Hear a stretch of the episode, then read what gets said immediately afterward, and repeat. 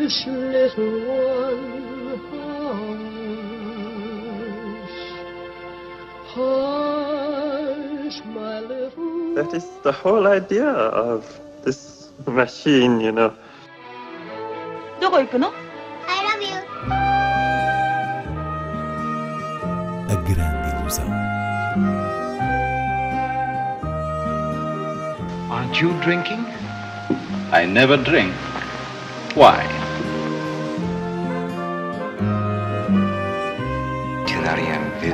Hiroshima. J'ai tout vu, tout.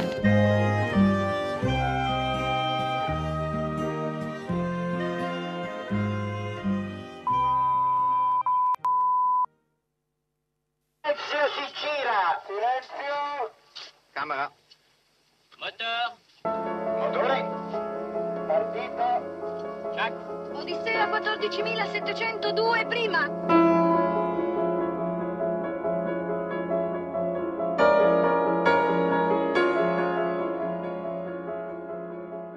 O livro de imagem de Jean-Luc Godard, cineasta que completou 88 anos no início da semana. É em destaque nesta grande ilusão. O que é que se pode dizer sobre este novo filme do mestre da Nouvelle Vague, Inês Lourenço? Um filme de Jean-Luc Godard nunca é qualquer coisa previsível.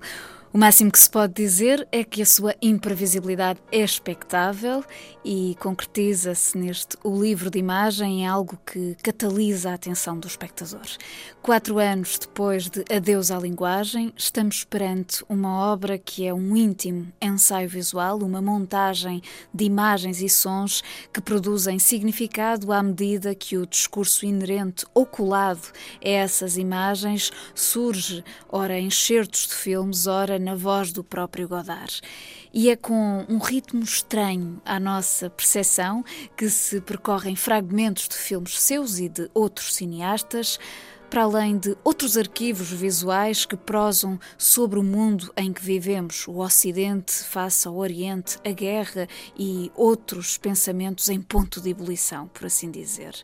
Godard continua a representar uma voz singularíssima no modo de cruzar a sua noite escura com a noite escura do mundo e falo com uma linguagem que, como sempre, desafia todo o senso comum, acabando, neste caso, por ir beber à fonte de uma certa nostalgia. O livro de imagem é, sem dúvida, um dos filmes marcantes do ano. E por ocasião desta estreia serão também repostos dois clássicos da Nouvelle Vague, num programa de homenagem a Jean-Luc Godard, organizado pela Midas Filmes e o Cinema Ideal em Lisboa. Estamos a falar da sua icónica primeira longa-metragem de 1960, O Acossado, com Gene Seberg e Jean-Paul Belmondo, e de Pedro o Louco, de 1965, igualmente com Belmondo e Ana Karina, ela que canta este tema no filme. Jamais je ne te dis que je t'aimerai toujours. Oh mon amour, jamais tu ne m'as promis de m'adorer toute la vie. Jamais nous n'avons échangé de tels serments méconnaissants, te connaissant. Jamais nous n'aurions cru être jamais pris par l'amour, nous qui étions si inconstants. Pourtant, pourtant tout doucement, sans qu'entre nous rien ne soit dit, petit à petit, des sentiments se sont glissés entre nos corps qui se plaisaient à se mêler. Puis des mots d'amour sont venus sur nos lèvres nues, petit à petit. Des tas de mots d'amour se sont mêlés tout doucement à nos baisers. Combien de mots d'amour? Jamais je n'aurais cru que tu me plairais toujours. Oh mon amour. Jamais nous n'aurions pensé pouvoir vivre ensemble sans nous lasser. Estreia também Silvio e os Outros, de Paolo Sorrentino. Sorrentino volta à essência do ator Tony Servillo, que vemos, por exemplo, em A Grande Beleza, para dele extrair uma perspicaz interpretação de Silvio Berlusconi, num assumidamente grotesco retrato do ex-primeiro-ministro italiano, que é também um retrato daqueles que se movimentaram à sua volta à procura de um lugar no poder. Aliás, esta duplicidade do filme materializou-se numa versão original dividida em duas partes, mas a versão internacional, aquela que estreia entre nós, acaba por fundir o retrato dos outros com o retrato de Berlusconi, resultando num objeto algo desequilibrado. Ou seja, até que a personagem de Berlusconi entre em cena, o filme parece não ser mais do que um estendido videoclipe de estilo sofisticado que mergulha na obscenidade e corrupção da sociedade italiana, a base dos escândalos sexuais de Berlusconi, sem, na verdade, conseguir sair deste ponto para algo mais elaborado. Porque o que interessa interessa a Sorrentino é mesmo o excesso dos bastidores da política e o lado gráfico da prostituição feminina, deixando pouca margem para se olhar as personagens enquanto figuras dramáticas. São antes manequins de um filme que parece ser feito da mesma base facial de Berlusconi, qualquer coisa que escondendo a pele tira partido da caricatura que o define. Secondo te lui piange? Quello di servitude era da vivere tipo a 10.000 persone. È lui e la sua scorta! Non è così basso come dicono. Dimmi che è vero. È vero. Ha le mani da re. Dovrebbe portare un anello. Io vorrei abitare nel suo cervello. Quando si veste da ammiraglio mi fa impazzire.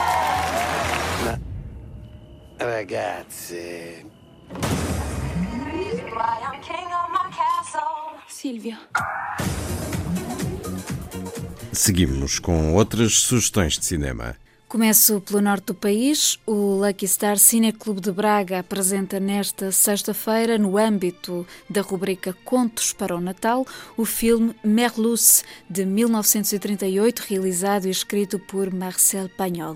Esta é a história de um professor odiado pelos seus alunos de um colégio interno, cujo Natal, ao aquecer os corações, iluminará os bons sentimentos tanto de uma parte como da outra. É um belíssimo título de Panhol que corresponde àquela força e ética da palavra num universo de realismo provençal. Ainda a norte, na próxima terça-feira 11, o Cineclube de Guimarães organiza uma sessão de O Touro Enraivecido de Martin Scorsese. Oportunidade para ver ou rever no seu cirúrgico preto e branco esta terceira brilhante colaboração, depois de Taxi Driver e New York, New York, entre Scorsese e Robert De Niro, aqui no papel do boxer Jake LaMotta, que lhe valeu o Oscar pela inesquecível performance.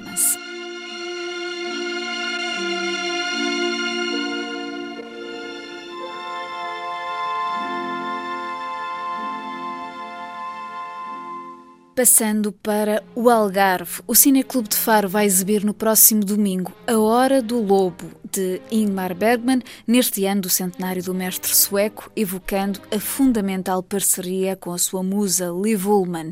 Além disso, trata-se de um filme fascinante, não muito visto e com um tom particularmente confessional, em que a personagem de Max von Sydow encarna os fantasmas do próprio Bergman na sua depressão noturna, representada nessa dita Hora do Lobo. Também em Lisboa, o cinema de Ingmar Bergman continua a ser revisitado, desta vez num ciclo organizado pela Leopardo e Medeia Filmes, que começa agora e se estende até 2 de janeiro no Espaço Nimas, passando depois pelo Porto, Braga, Coimbra e Setúbal, onde serão mostrados em cópias restauradas 23 títulos de Bergman, desde a prisão até Fanny e Alexander, este último que já agora pode ser visto como um íntimo e peculiar filme de Natal.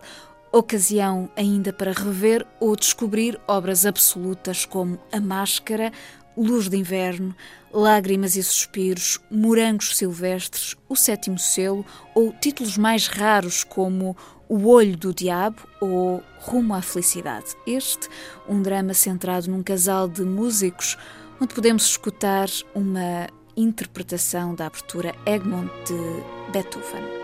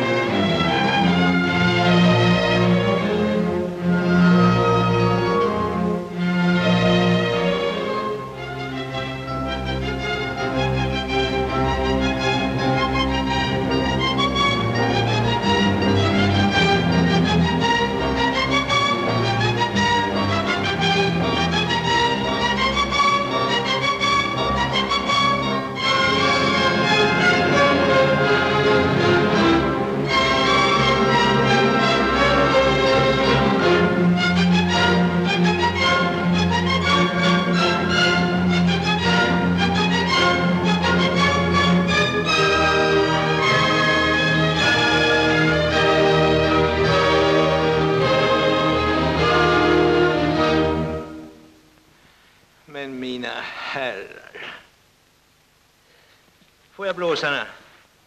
Från Fortissimo. Hush, little one, hush. Hush, my little That is the whole idea of this machine, you know. どこ行くの I love you. A grande ilusão. Aren't you drinking?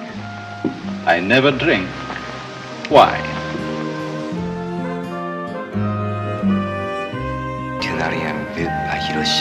J'ai tout vu.